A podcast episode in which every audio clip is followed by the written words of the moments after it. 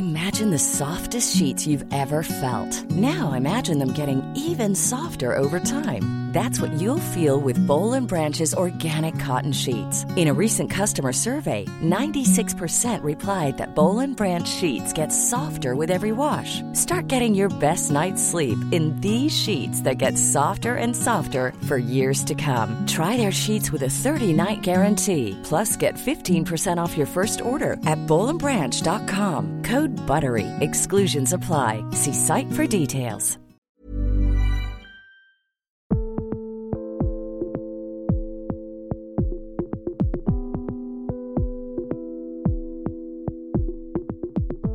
Bienvenue dans Au cœur du crime, une série proposée par l'Obs. Ils ou elles se sont retrouvés de par leur métier ou par le hasard de la vie au centre d'une histoire judiciaire et ils nous racontent comment leur existence a soudain basculé. Affaire Richard Roman, deuxième épisode, nous recevons Henri Leclerc. Bonjour Henri Leclerc. Bonjour. En 1992, à l'issue d'un procès euh, éprouvant, vous avez réussi euh, à faire acquitter Richard Roman, cet homme de 33 ans que nous, journalistes, nous avions euh, surnommé le barbare. Il était accusé à tort d'avoir assassiné une fillette de 7 ans. Richard Roman, donc, était innocent. Et pourtant, Henri Leclerc, dans un premier temps, il avait avoué le meurtre. Alors ça montre bien toute la fragilité des aveux. Hein. L'aveu est une preuve lorsque c'est un aveu contradictoire, lorsque c'est un aveu assumé. Pas toujours d'ailleurs. Parce que j'ai vu des aveux qui avaient l'air parfaits, contradictoires une ou deux fois dans ma vie, et dont on s'est aperçu que c'était le faux aveu. En général pour couvrir quelqu'un d'autre. Ça, je l'ai vu.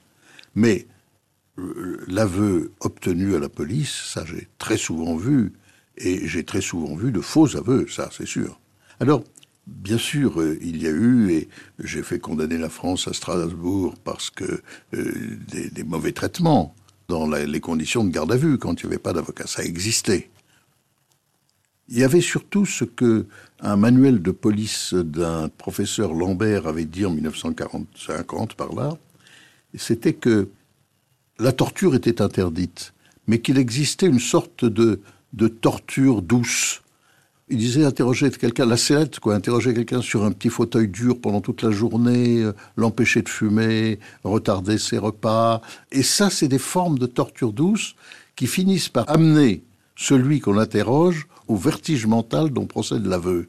Et ça, c'est extraordinaire parce que moi, je l'ai vu, je sais pas moi, 20 fois, 30 fois dans ma vie, où j'ai défendu des gens. Alors, je ne veux pas dire que tous ceux que j'ai défendus qui avaient avoué et qui étaient revenus sur leurs aveux étaient innocents. Mais je veux dire que très souvent, il y avait un doute quand même qui subsistait.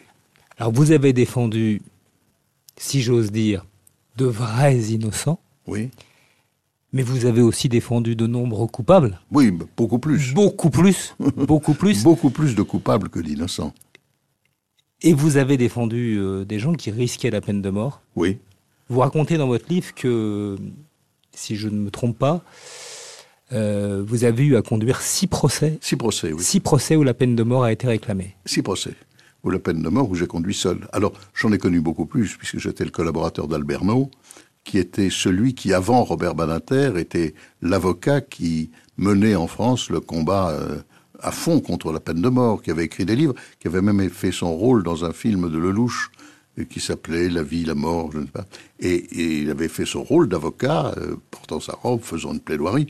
Et j'ai été à côté de lui dans de très nombreux procès, très nombreux, quelques-uns, des procès où la peine de mort était. Et moi, je l'ai eu six fois. Six fois de peine de mort. Je n'ai jamais eu un client condamné à mort. Voilà. Et je les connais toutes encore, ces affaires. Hein. Il y en a qui m'ont marqué plus que d'autres, mais je les connais toutes. Il y a des affaires dans lesquelles la peine de mort était demandé, mais on savait qu'elle n'était pas encourue. C'était une, espèce de fiction du, procureur. il y en avait dans lesquelles on avait un espoir solide d'y échapper. Et puis il y en avait, disons, dans, ces six, il y en a au moins trois, dans lesquelles euh, j'avais l'impression qu'on n'y arriverait pas. C'était terrible. Hein. Et alors, ce sont des affaires où, où les gens qui sont accusés ont, commis des atrocités Ont commis des actes épouvantables. C'est vrai, je, peux vous en dire deux très rapidement. Par exemple, je me souviens de cette affaire. C'était un, petit voyou, un voyou. Il avait suivi un, gars qui distribuait euh, la paye, les allocations familiales dans les corons, dans le Nord, dans le Pas-de-Calais. Et puis, euh, il avait une grosse sacoche, donc on, on payait en espèces à l'époque. Et il l'avait suivi, et le type, il, mangeait chez lui à midi. Et il posait la sacoche sur le buffet pour reprendre sa tournée l'après-midi. Et l'autre le suit, l'arme à la main, et il arrive, il lui dit Donne-moi l'argent. Et le distributeur de la manne euh, financière, qui a l'air d'un brave homme, il y a plein de gosses autour de la table, il dit Arrête, mon petit, tu fais le con, fais pas le con, tu fais peur aux enfants. Et là, il le truffe de balles. C'est un peu dur. Là-dessus, il est arrêté quelque temps après, il vole l'arme d'un policier, il le tue, il s'évade. Et après, il est arrêté dans les conditions suivantes. Un gérant de supérette entend la nuit du bruit dans son machin, puis il va voir, et puis il sent brusquement un froid sur le cou, sur la nuque, il y a un coup de feu, et là, chance inouïe, la balle va aller dans sa bouche, et il n'a rien. Il était poursuivi quand même pour deux meurtres épouvantables, dont un meurtre de policier, puis le premier meurtre. Bon, j'étais très très inquiet. Bon, il n'a pas été condamné à mort. Pour moi, c'est, vous savez, dans ces cas-là, vous volez sur un petit, vous sur un petit nuage. Hein. Et euh, un autre, qui est un type, c'est presque des affaires qu'on verrait d'aujourd'hui d'ailleurs. C'est un type qui avait violé sa fille, qui avait, euh, il avait violé sa fille, il l'avait battue pour lui faire faire une fausse couche, mais en fait par sadisme aussi. C'était établi. Il l'avait tué. Il l'avait mis dans un petit bois à côté. Et le lendemain, il défilait la fleur à la main en demandant la mort de l'assassin. Bon, c'est deux affaires dans lesquelles j'ai Bon, ce sont des horreurs. Moi, je, je raconte des horreurs, là. Bon, c'est ça. Mais enfin, je pense que le rôle de l'avocat, c'est bien entendu pas de jeter. Il est, on est là pour ça. C'est les défendre tous. C'est les défendre tous, absolument. C'est ce que vous, c'est ce que le vous titre écrivez. du livre de mon patron, Alberno. C'est ça le problème. C'est les défendre tous. Alors, ça ne veut pas dire qu'il n'y ait pas quelquefois l'exception. C'est-à-dire qu'il n'y a pas quelquefois des gens dont on ne peut pas les défendre. On sent qu'on ne peut pas les défendre. Quand on sent qu'on ne peut pas le défendre, il faut se retirer. Il ne faut pas se retirer. Bon. Mais c'est très rare. C'est très rare. Parce qu'un avocat qui se trouve en face d'une affaire aussi horrible soit-elle, il est pris par la nécessité de défendre un, un être humain, quoi, qui, qui, est un être humain de toute façon. Et ça, c'est une caractéristique de l'avocat, c'est la façon dont il se convainc lui-même et dont brusquement il trouve les raisons qui sont les raisons, par exemple, de ne pas condamner à mort. Ça, de ne pas condamner à mort, il y, a, ce qu'a fait Badinter au procès Patrick Henry. Il n'a pas du tout plaidé pour Patrick Henry, Badinter au procès Patrick Henry. Il a plaidé contre la peine de mort, c'est tout. Mais il y a aussi, dans les affaires où la peine de mort a été demandée, puis dans des affaires graves que j'ai eues, ou, ou depuis 80 en particulier, où, où perpétuité a été demandée, ou des affaires où j'avais des gens qui avaient...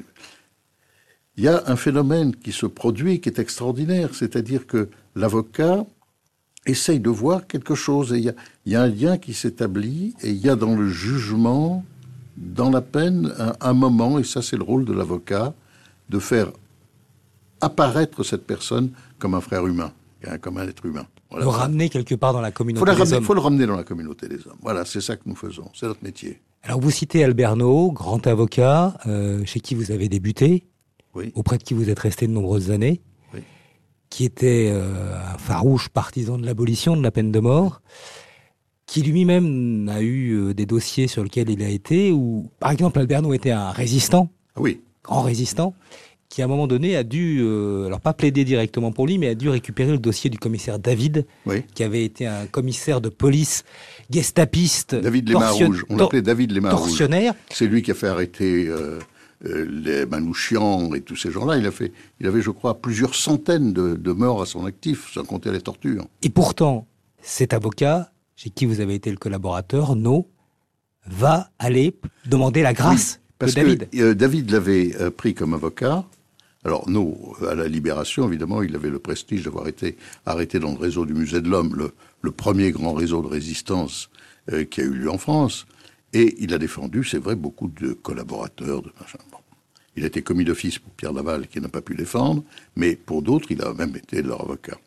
Et là, je ne sais pas dans quelles conditions, d'ailleurs, il est l'avocat de David. David Les Mains Rouges. Il ne peut pas plaider pour lui parce que sa collaboratrice Germaine Sénéchal, que j'ai bien connue, une grande avocate pénaliste, la première à mon avis en France, est témoin contre David parce qu'il a fait et arrêté, il a tué sa copine. Donc euh, peut pas. Il ne plaide pas, il prend un autre avocat d'ailleurs, Guitare, qui sera arrêté à la sortie de l'audience. C'est vous dire l'atmosphère de l'époque. Et euh, No fait la démarche auprès de De Gaulle. Alors, il parlait toujours de De Gaulle avec un mélange de respect et d'ironie. Il l'avait rallié quand même à l'été 40, il l'a rallié. Donc euh, c'était et il obtient donc on libère son confrère, mais il n'obtient pas la grâce de David. Et il l'avait promis à David, il assiste à l'exécution. David est fusillé. Et c'est en sortant de l'exécution de David qu'il jure de lutter toute sa vie contre la peine de mort, tellement ça lui paraît horrible. Et moi, je le dis dans mon livre et je le pense, moi je suis content que euh, ça ne soit pas dans l'exécution d'un innocent ou, de, quelqu'un qui aurait fait un crime passionnel, mais vraiment de quelqu'un qui a été au maximum de la criminalité, que nous ait forgé sa conviction.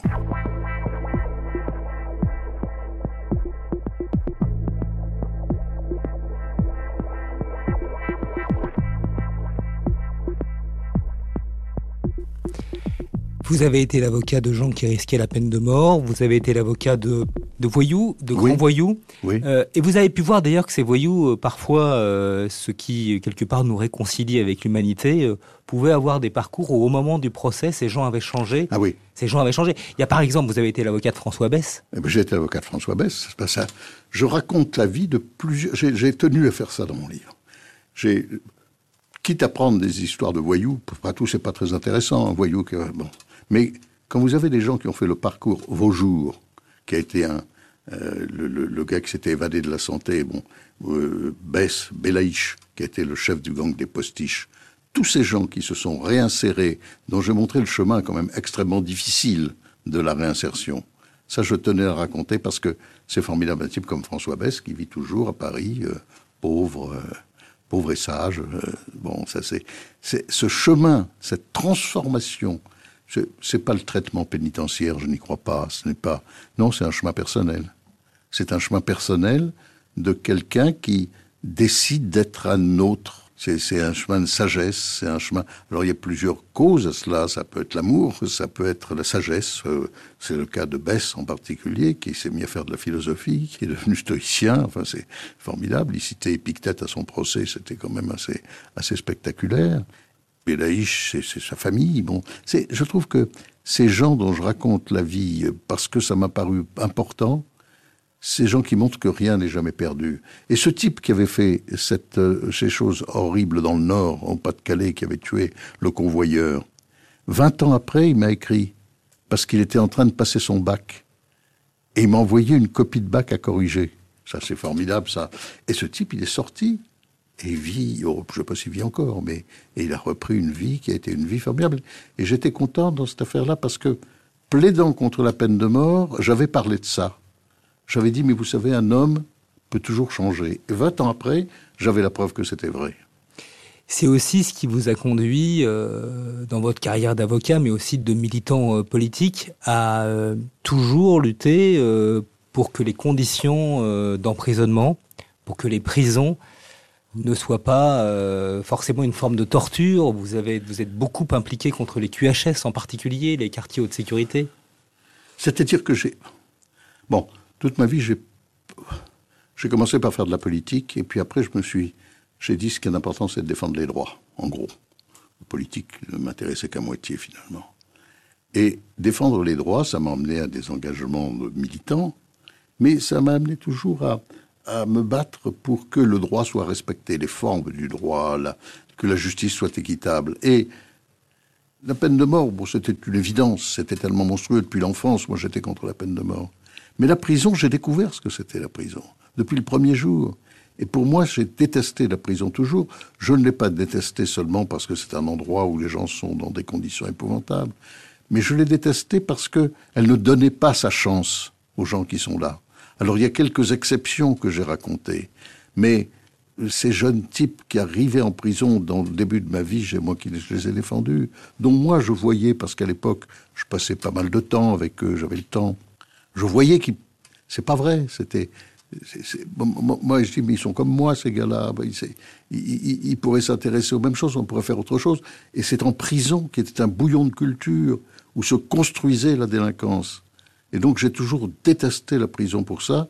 Alors je me suis battu bien entendu pour que les conditions de détention soient meilleures, les QHS, pour que la prison ne soit pas cette espèce d'endroit désespérant où on fabrique des délinquants. Est-ce que j'ai... Vous savez, le, Sénat a appelé son rapport sur les prisons en 2000, c'est pas si vieux que ça, une humiliation pour la République. Le Sénat, qui n'est quand même pas un, un brûlot gauchiste. Et je, n'accuse même pas ceux qui échouent, mais ils échouent. C'est-à-dire qu'on n'a pas les moyens suffisants, on n'a pas euh, l'effort suffisant de, réflexion sur ce que doit être la peine. On est plutôt aujourd'hui avec un nombre de prisonniers de plus en plus important. Ça ne va pas, ça, tel que c'est, tel que je vois les choses quand même.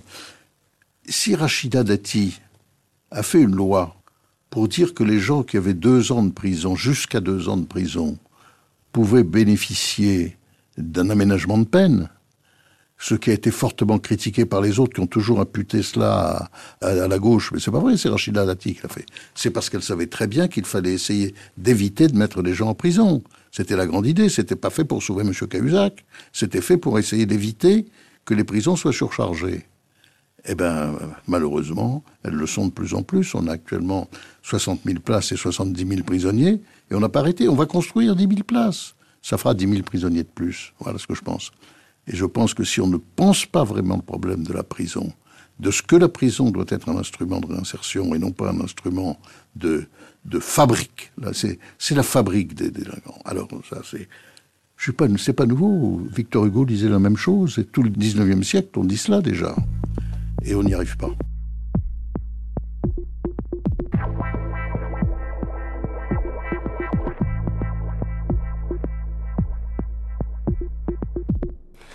Alors on vous entend, on vous entend défendre le droit, on entend aussi chez vous le, militant politique, et pourtant, vous n'êtes pas un avocat qui a pratiqué euh, la défense de rupture.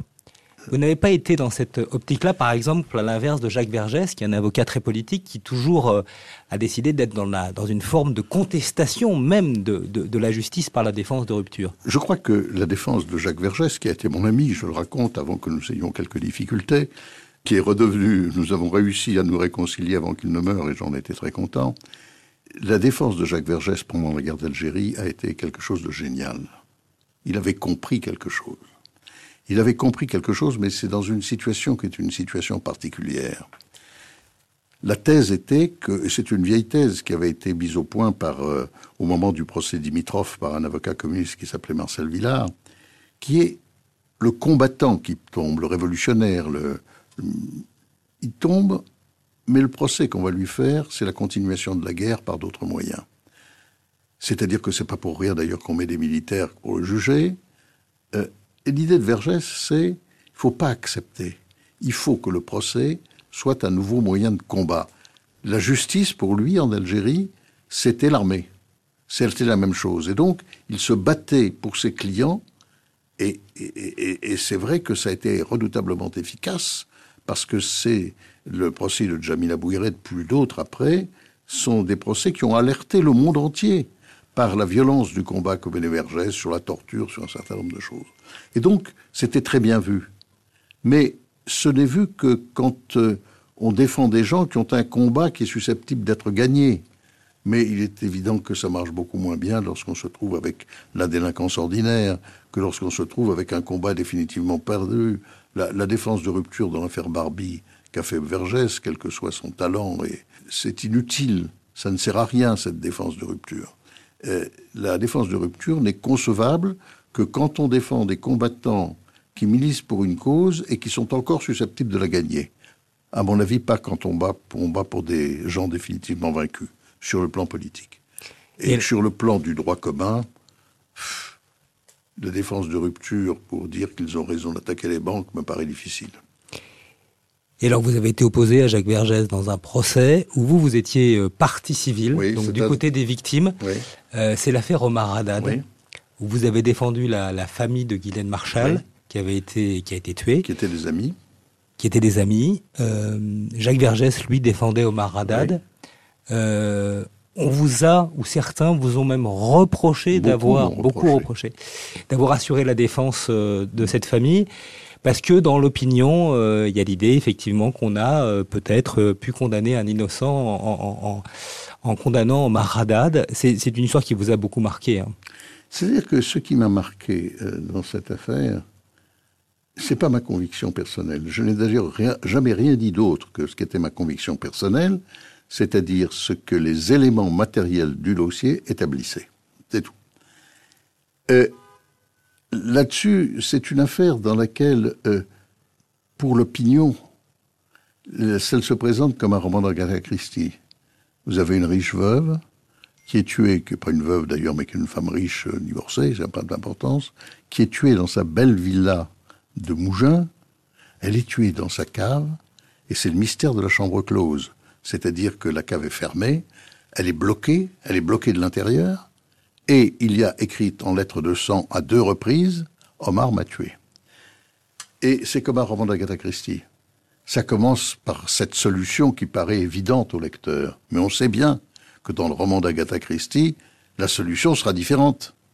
Et donc, la, France entière cherche une autre solution. Ça ne peut pas être ce, jardinier, qui est d'ailleurs un type euh, qui, qui a bien, il n'y a pas de problème, etc. Et donc, tout le problème, moi j'ai assisté à la Constitution, ma conviction a été absolue qu'il ne pouvait pas y avoir d'autre solution. C'est ce que j'ai plaidé, et beaucoup me l'ont reproché. Euh, euh, alors je ne suis pas... Il y a des avocats comme Thierry Lévy qui ont toujours refusé d'être partie civile. Ça, c'est une conception. Moi, non. Moi, j'estime qu'un avocat peut aussi défendre les intérêts des victimes. Bon, ça dépend comment il le fait. Ça dépend ce qu'il réclame. Si, si, évidemment, vous pouvez être avocat de partie civile, comme l'a été l'illustre Garot toute sa vie, dont, auquel j'ai été très souvent opposé c'est-à-dire avec une, fièvre vindicatrice qui est celle de la société, d'ailleurs, d'une certaine façon. Non. On peut être avocat de partie civile pour parler de la victime et pour donner la conviction des victimes de la famille, c'est tout. Que vous soyez euh, avocat de partie civile, mais bien plus souvent avocat de personnes accusées. Il n'y a aucune commune mesure entre les deux dans ma vie, Vous avez raconté que pendant les procès, au moment où vous plaidiez, tout d'un coup surgissait euh, un ange et que cet ange vous aidait ou était là euh, pour vous soutenir, je ne sais pas comment le dire, euh, pendant que vous plaidiez. Ça c'est une image que j'ai prise sur la première fois que j'ai pris la parole en public quand j'étais étudiant dans les batailles étudiantes. Et cette chose extraordinaire qui est un espèce de souffle, mais ça c'est presque du domaine de l'art, c'est quelque chose que qu'on explique peu, c'est-à-dire que on a préparé le dossier, on a passé des nuits à articuler des choses, on a quelquefois un texte et tout. Et puis alors, au moment où, quand on possède bien, au moment où on parle, brusquement arrive un espèce de souffle. C'est-à-dire que tout ce qui a été préparé, tout ce qu'on a vu avant n'est plus la même chose. On est en face de gens qu'on veut convaincre et le discours s'articule différemment. On retrouve en soi des choses que peut-être euh, on ne savait plus qu'elles y étaient, euh, des choses qui passent dans le discours, des, des façons de dire des choses. Très souvent, dans un procès, j'ai dit des choses qui n'était pas celle que j'avais prévue. Le cadre général, évidemment, était le même, mais je retrouvais un certain nombre de choses. La plaidoirie, c'est une façon de, de, convaincre les gens, bien sûr, euh, de convaincre les gens qui sont en face de vous. Et il faut, enfin pour moi, hein, c'est pas tout le monde est pareil. Il y a quelque chose qui vient du plus profond de soi et quelque chose auquel on pense difficilement, qu'on peut pas articuler forcément sur le papier. On n'écrit pas de la même façon. Alors j'ai appelé ça mon ange. Ça pourrait être, j'aurais pu l'appeler mon surmoi.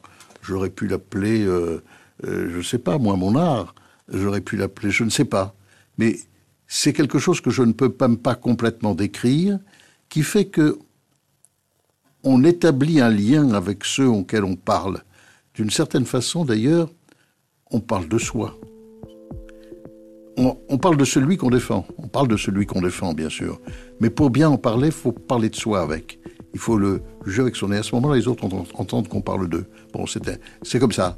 Alors j'ai appelé ça mon ange, évidemment, c'est une métaphore.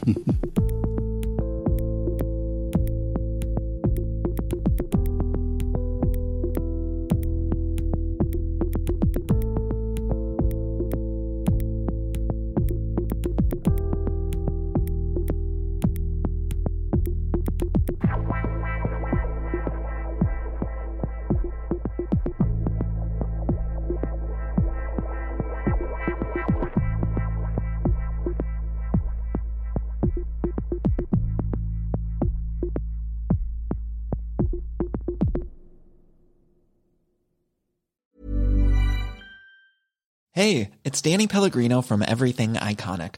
Ready to upgrade your style game without blowing your budget? Check out Quince. They've got all the good stuff shirts and polos, activewear, and fine leather goods, all at 50 to 80% less than other high end brands. And the best part? They're all about safe, ethical, and responsible manufacturing. Get that luxury vibe without the luxury price tag. Hit up quince.com slash upgrade for free shipping and 365 day returns on your next order. That's quince.com slash upgrade.